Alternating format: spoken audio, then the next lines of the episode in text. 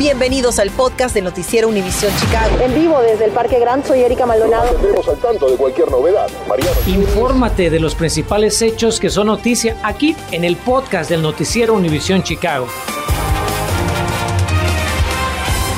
Muy buenas tardes y gracias por acompañarnos en este viernes. Iniciamos con el tiempo, pues otra ronda de nieve está cruzando nuestra zona ahora mismo. Sí, señor, más nieve, no escucho mal. Nuestra meteoróloga Ligia Granados monitorea este sistema. Ligia, buenas tardes. ¿Hasta cuándo está con nosotros? ¿Qué tal, Erika? Este sistema, por fortuna, será de paso rapidito, es débil, es pequeño, pero ¿qué te parece? Cerramos esta semana que de por sí fue bastante ocupada con más nieve. Ahí la tenemos en nuestro radar justamente. En este momento está cruzando precisamente por nuestra zona y vemos que es ligera, ciertamente, pero bueno, de cualquier forma, si usted tiene tiene que circular en carreteras, recuerde, las temperaturas han estado por debajo del punto de congelación, cualquier nieve puede convertirse en hielo, así que hay que tener muchísimo cuidado. Mire incluso cómo la visibilidad está disminuida ya por el transcurso, por el eh, paso de esa nieve. Esta toma es en vivo completamente del centro de la ciudad y prácticamente ya toda nuestra zona la está registrando, si acaso la excepción es Carpentersville, pero el frío comienza a sentirse ya. Aurora 19 grados, Elgin 19, Joliet 21, en Waukegan 20, para Carpentersville 18 grados. En el transcurso de las próximas horas, con la nieve, estará entrando también frío. Y no solo eso, sino que también las sensaciones térmicas se verán sumamente afectadas. Así que, ¿qué es lo que esperamos? Que termine esa nieve, que disminuyan las nubes, pero el fuerte viento nos estará dando esas sensaciones bajo cero. Revisaremos cuánto se estará desplomando la temperatura.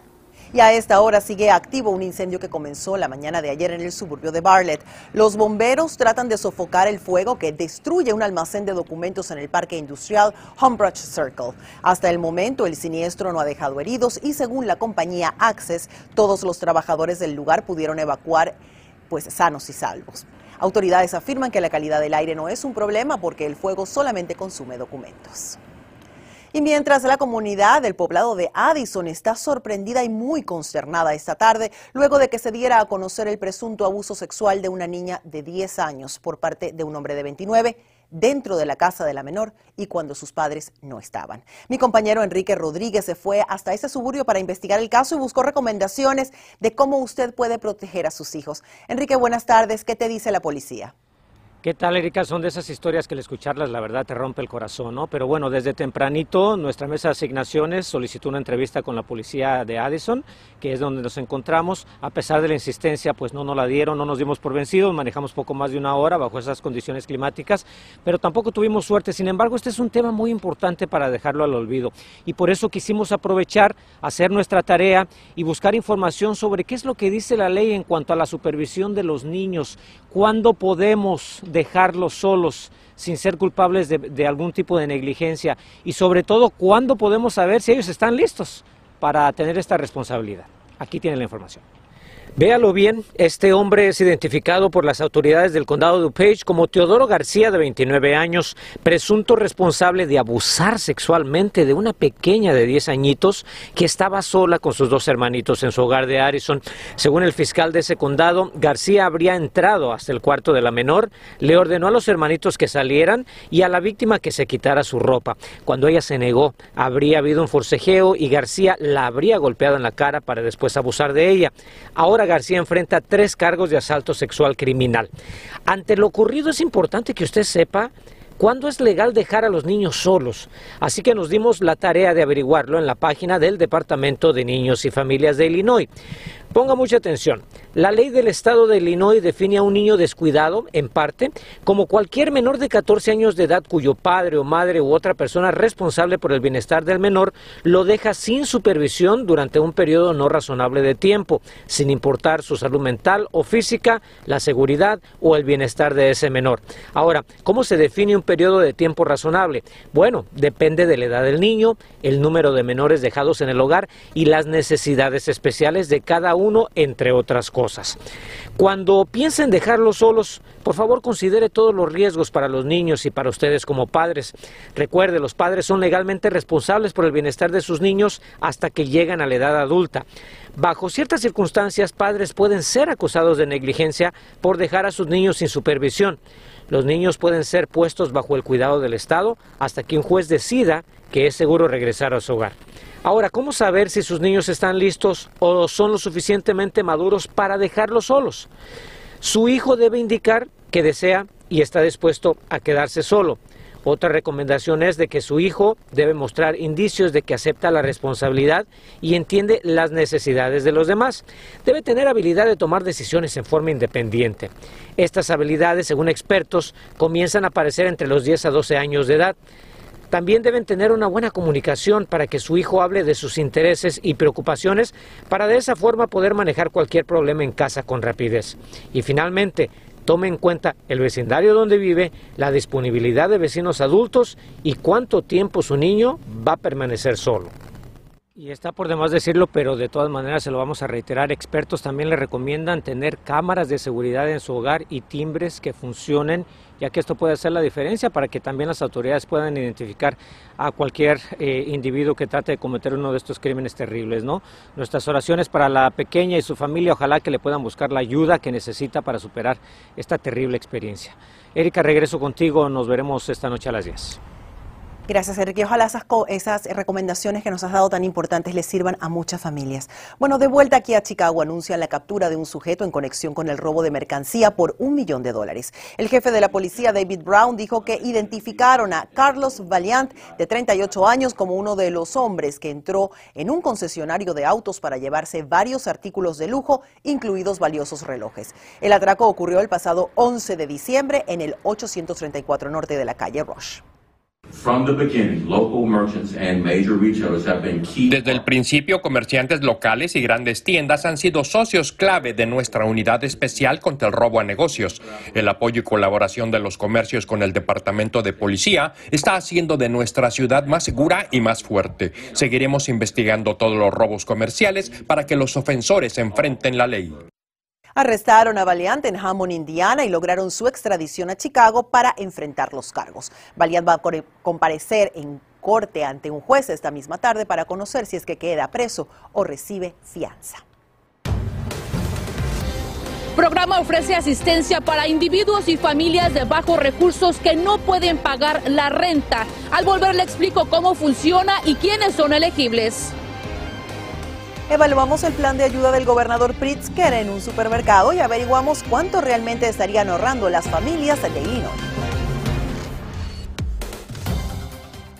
Infórmate de los principales hechos que son noticia aquí en el podcast de Noticiero Univisión Chicago. Seguramente usted recuerda al paletero de Pilsen, don Ananías Ocampo, que debido a problemas de salud tuvo que dejar de trabajar, lo que motivó que personas de la comunidad pues se unieran para buscarle una vivienda. Esta tarde queremos compartir que don Ananías ya tiene su propio hogar. Carmen Vargas conversó con él y tiene información sobre cómo usted podría calificar para una ayuda similar. Carmen, buenas tardes. ¿Qué tal, Erika? Muy buenas tardes. Te comento que este programa ayuda a individuos y familias de bajos recursos que no pueden pagar por la renta y que cumplen con los parámetros de ingresos establecidos. Por su parte, el señor Ananías recibió esta noticia lleno de agradecimiento. Seguramente usted recuerda este rostro de sonrisa franca que por muchos años recorrió las calles del vecindario de Pilsen empujando su carrito de paletas pero a sus 78 años de edad, don Ananías Ocampo ya no puede seguir trabajando y por ende tampoco puede pagar un lugar para vivir. Pero hoy recibió una gran noticia. Gracias al Chicago Low Income Housing Fund podrá tener un techo, esto como parte del programa de subsidio de renta de Clift. Ese favor nunca se los voy a pagar más que ante Dios. Dios les dé bastantes y muchas bendiciones por lo que me ayudan y me siguen ayudando. ¿eh? La misión del programa de subsidio de renta del Chicago Low Income Housing Trust Fund tiene como objetivo proveer un hogar seguro a las personas de bajos recursos que no puedan pagar su renta. La elegibilidad del programa es basado en los ingresos. Para calificar un individuo no puede ganar más de 19.600 dólares al año y calculamos los ingresos de cada persona en la familia mayor de 18 años. Y una familia de cuatro no puede exceder un ingreso de más de 27.950 dólares. Anteriormente, para ser elegible, las personas debían mostrar prueba de ingresos de su empleador, lo que ponía en desventaja a quienes tienen un trabajo informal y en muchas ocasiones sus ingresos son en efectivo, como es el caso del señor Ocampo. Afortunadamente, esta póliza cambió y ahora los participantes podrán presentar un documento notarizado o una declaración juramentada para declarar sus ingresos. El señor Ocampo tiene una historia que representa a miles de individuos y familias que por años se les ha pagado en efectivo o trabajan por cuenta propia y proveen los servicios indispensables como vendedores ambulantes, jornaleros, cuidado de niños y ancianos, meseros. Cabe señalar que el programa no requiere que los aplicantes tengan un número de seguro social o que sean residentes o ciudadanos de este país. Por su parte, el señor Ananías Ocampo vivirá en el complejo de viviendas de la organización Proyecto Resurrección que lleva por nombre Casa Puebla. Me siento muy agradecido y contento y a gusto y hasta siento vivir años y años y años. Tengo 78 años y quiero lo doble de los 78. Y bien, para más información sobre este programa de subsidio de rentas, lo invito a que visite el sitio de internet www.cliff.org. Cabe señalar que esta organización cuenta con empleados que son bilingües que lo estarán asistiendo durante todo el proceso. Estamos reportando en vivo desde el centro de la ciudad. Carmen Vargas, Noticias, Univisión Chicago. Cuando el gobernador de Illinois anunciara el plan de mil millones de dólares en ahorros para los residentes, pues del que le informamos esta semana, quisimos poner a prueba esas matemáticas por usted. Una de las medidas es congelar por un año el impuesto a los alimentos de la canasta básica. Así que Mariano Gielis recorrió un supermercado y comparó precios para ver de cuánto es en realidad el ahorro. En este año electoral, el gobernador Jerry Pritzker pretende ser un emisario pero solo de buenas noticias. Cualquier alivio que le podamos dar a la gente es un esfuerzo que vale la pena, afirmaba este mediodía desde un supermercado en el centro de la ciudad. La gente sufre por el alza de precios, así que cualquier cosa que podamos hacer para ayudar a las familias trabajadoras, lo vamos a hacer. El gobernador se refiere a su propuesta de suspender el impuesto a los productos de supermercados por un año, idea que presentó el miércoles en su mensaje sobre el presupuesto para el año fiscal 22-23. Sostuvo que el incremento en ingresos en materia tributaria ha dejado un excedente de 1.700 millones de dólares a las arcas del Estado. Y eso nos permite tomar ese superávit y hacer algo importante con ese dinero, y eso es devolvérselo a los residentes de Illinois, explicó Pritzker. Seguramente usted quiere saber cuánto se va a ahorrar, así que aprovechamos, nos vinimos al supermercado Edgewater Produce, aquí en el vecindario de Andersonville, para hacer algunas cuentas por usted. Por ejemplo, de este frasco grande de Valentina, usted se ahorraría unos 3 centavos. De este más pequeño, que es de mole verde de Doña María, pues aquí el ahorro sería también de 3 centavos. Vayamos a algo un poquito más caro, como ese otro frasco que es de Nescafé clásico. Aquí el ahorro sería de 12 centavos. Así que sacando cuentas podemos decirle que el resultado es bastante decepcionante. Es que de una compra total de 100 dólares, lo que le quedaría en su bolsillo es apenas un dólar. El Estado puede dar más que eso. Él lo tiene todo, más que eso. De hecho, no, no, yo creo que no nos va ni notar porque 1% no es nada. Bueno, nada no, es un 1%, pero será suficiente como para convencer a los más incrédulos que ven en la iniciativa un mero acto de campaña. Creo que para las familias trabajadoras no hay duda, remató Pritzker. Ellos entienden que van a pagar menos que el año pasado y eso es suficiente. Eso es lo más importante de nuestro plan, remató. ¿Y usted qué opina? Déjenos sus comentarios en nuestras plataformas digitales y recuerde que las elecciones generales son el 9 de noviembre. Mariano Gielis, Noticias Univisión Chicago. Momento de hablar de la pandemia y es que este viernes pues ya tenemos el resumen semanal del Departamento de Salud de Illinois luego de que ayer no reportaran las métricas. Mire usted, y son buenas noticias. Siguen disminuyendo los casos, hospitalizaciones y muertes en comparación con la semana pasada. En los últimos siete días registramos 60.389 nuevos casos de COVID-19 y 608 personas que lamentablemente fallecieron. Mientras la semana anterior teníamos 123.800 casos y 843 muertes. La tasa de positividad también sigue disminuyendo, ubicándose hoy en el 5.8% comparado con el 9.4% el viernes pasado. Y sabemos que la vacunación es la herramienta más eficaz contra el coronavirus, por eso hay tanta preocupación en Aurora, ya que la comunidad latina sigue con bajo porcentaje de inmunización. Autoridades dicen que los contagios de COVID-19 siguen impactando desproporcionadamente varias zonas latinas del condado DuPage. Por ejemplo, en el código postal 60505, solo el 43% de los latinos han recibido la vacuna. Activistas y personas afectadas por la pandemia hacen un llamado urgente para que los latinos de Aurora hagan lo propio. Lamentablemente, ah, yo perdí a mi papá porque él no creía en vacunarse contra COVID y lamentablemente falleció y pienso que nosotros debemos de hacer una conciencia y tomar responsabilidad no solo de nosotros, sino de nuestros seres queridos alrededor de nosotros y la comunidad. Por favor, vacúnense, háganlo.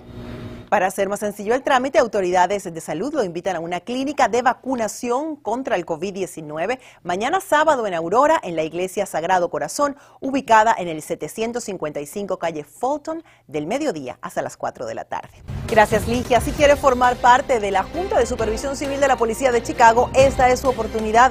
Le contamos cuándo y dónde es el último día para enviar su solicitud.